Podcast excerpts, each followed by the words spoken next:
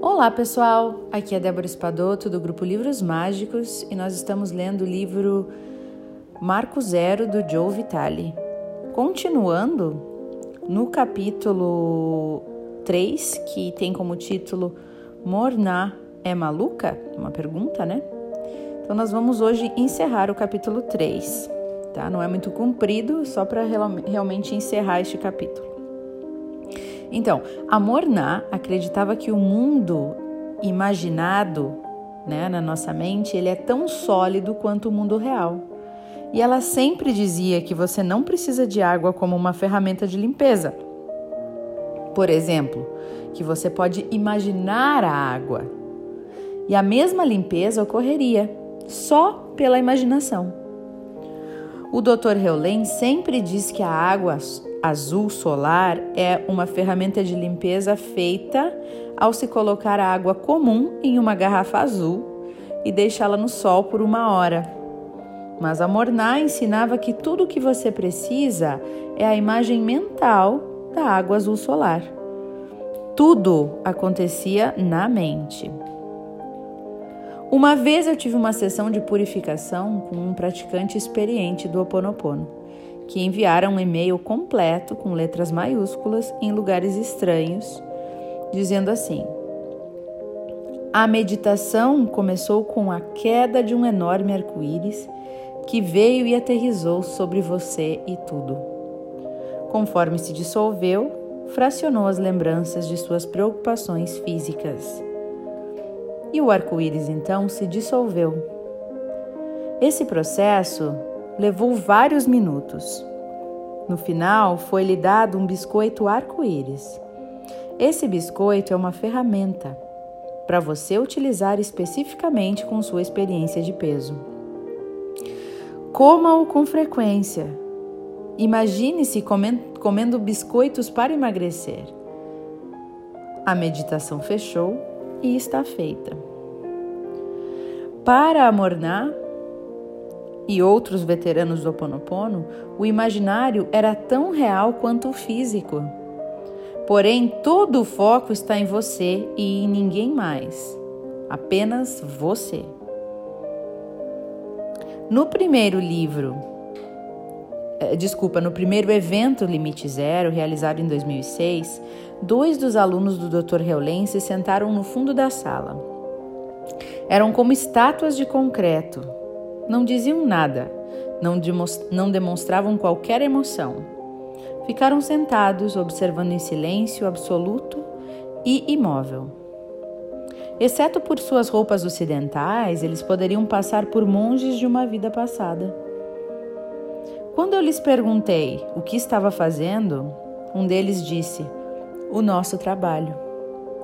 E eu tive a impressão de que estavam ali para ajudar o Dr. Heulen a manter a sala purificada, para que todos pudessem experimentar um contato com a divindade mais depressa. Eu não acredito que estavam fazendo algo além de se purificarem. O enfoque que tinham do seu próprio bem-estar estava apagando dados em todos nós. Lembre-se, a única intenção é o seu próprio bem-estar e desse local que o Dr. Heulen chama de zero.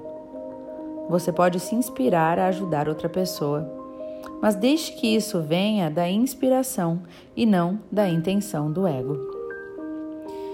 Enquanto isso, continue purificando. Morná sentia que toda a vida era sagrada. Ela literalmente encarava assim. Não havia exceções. Ela via objetos inanimados como animados. Ela era ela era o animismo encarnado. Tudo para ela estava e está vivo. Ela dizia que o mais importante era respeitar toda a vida.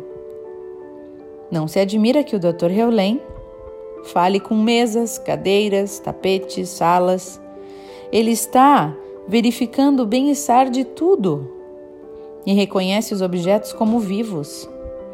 E ele também é animista está procurando por quaisquer cordas aca para cortar e permitir então a purificação.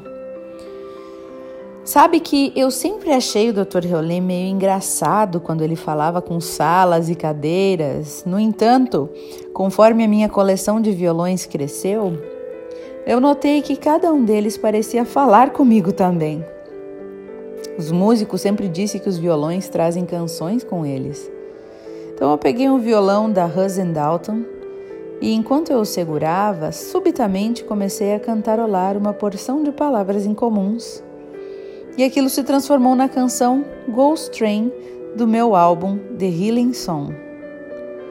Porém, note que a canção não existia até que o violão pareceu cantá-la para mim. Agora já não questiono o Dr. Heulen falando com móveis. Agora eu falo com violões, então o que posso dizer sobre isso, né? Morná e ainda mais fundo. Você pode purificar a sala, ela disse uma vez. Mas o quanto e quanto à terra?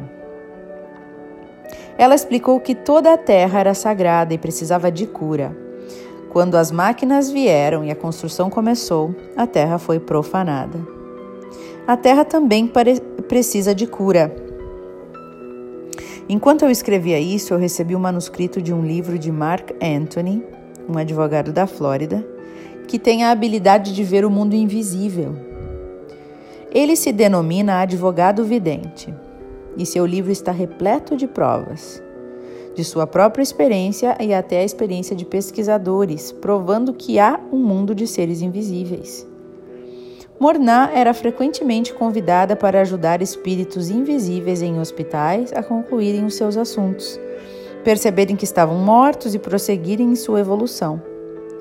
E o Dr. Heulen sempre alertava para não se prestar atenção a fantasmas, já que a sua atenção os atrairia. Ele sente que seu dever fundamental é cuidar de si mesmo. No entanto, sempre que Morná ou o Dr. Heulen se deparavam com espíritos com assuntos inacabados, eles o purificavam.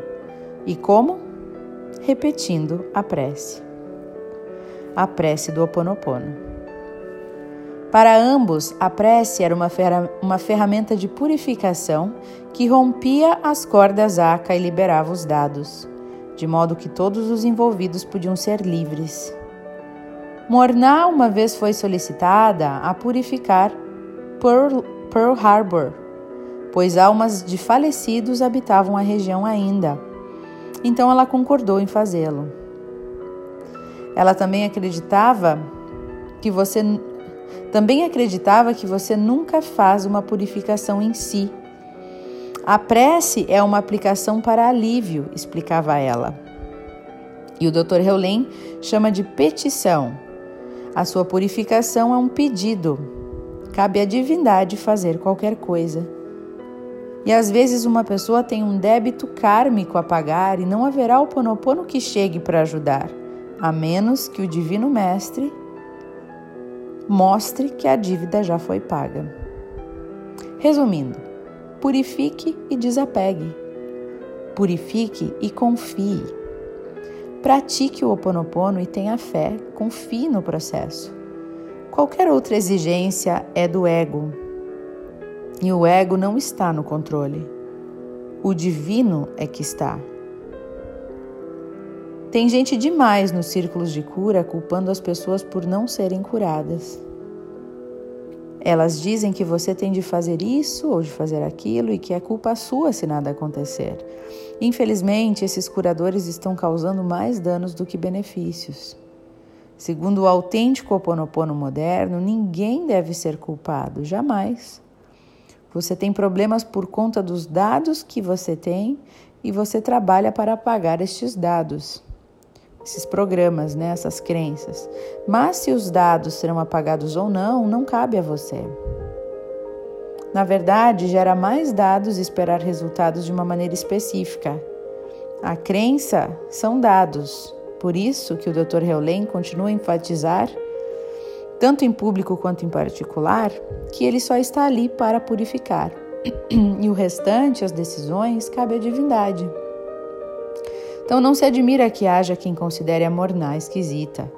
Ela não podia garantir resultados, ela podia garantir que faria a purificação, mas os resultados não cabiam a ela. Então, pense a respeito e purifique. Uh, Para aqueles que não ouviram o áudio anterior, eu sugiro que ouçam o áudio anterior, que fala quem é a Morná, né? Mas na verdade ela foi a professora do Dr. Heulen. Ela foi uma das primeiras né, a iniciar com o Ho Oponopono. E, e eu gosto muito dessa parte do Ho Oponopono que fala que é esse quarto estágio né, da, purifica, da, da evolução espiritual, né, da questão do, da, dos estágios do, do desenvolver espiritual, né, que é quando a gente se percebe que nada está no nosso controle, né, que a gente só está aqui fazendo a nossa parte, o que a gente tem que fazer é, é amar e fazer o bem, apenas, e o restante não, não é a gente que decide. Né? A gente só precisa purificar isso, conforme o Ho Oponopono fala, né? E que a partir do momento que a gente começa a fazer isso, é, a gente vai limpando, limpando tanto que vamos dando espaço para coisas boas chegarem até nós. Então, acho isso bastante interessante e, e dá uma certa uma certa sensação de alívio, né? Se a gente souber assim que as coisas não não dependem tanto assim da gente, né? A não ser a purificação e o fazer o bem e o amar. Né? Às vezes a gente se cobra demais e fica um peso muito grande nessa cobrança. E quando a gente ouve algo assim, parece que é uma proteção, né? É, só preciso cuidar, fazer o bem, que todo o resto vai ser encarregado, né? Ao meu cuidado e vai dar tudo certo. Então, pessoal, esse foi o áudio de hoje. Eu espero que vocês tenham boas reflexões a partir dele. E até o próximo áudio.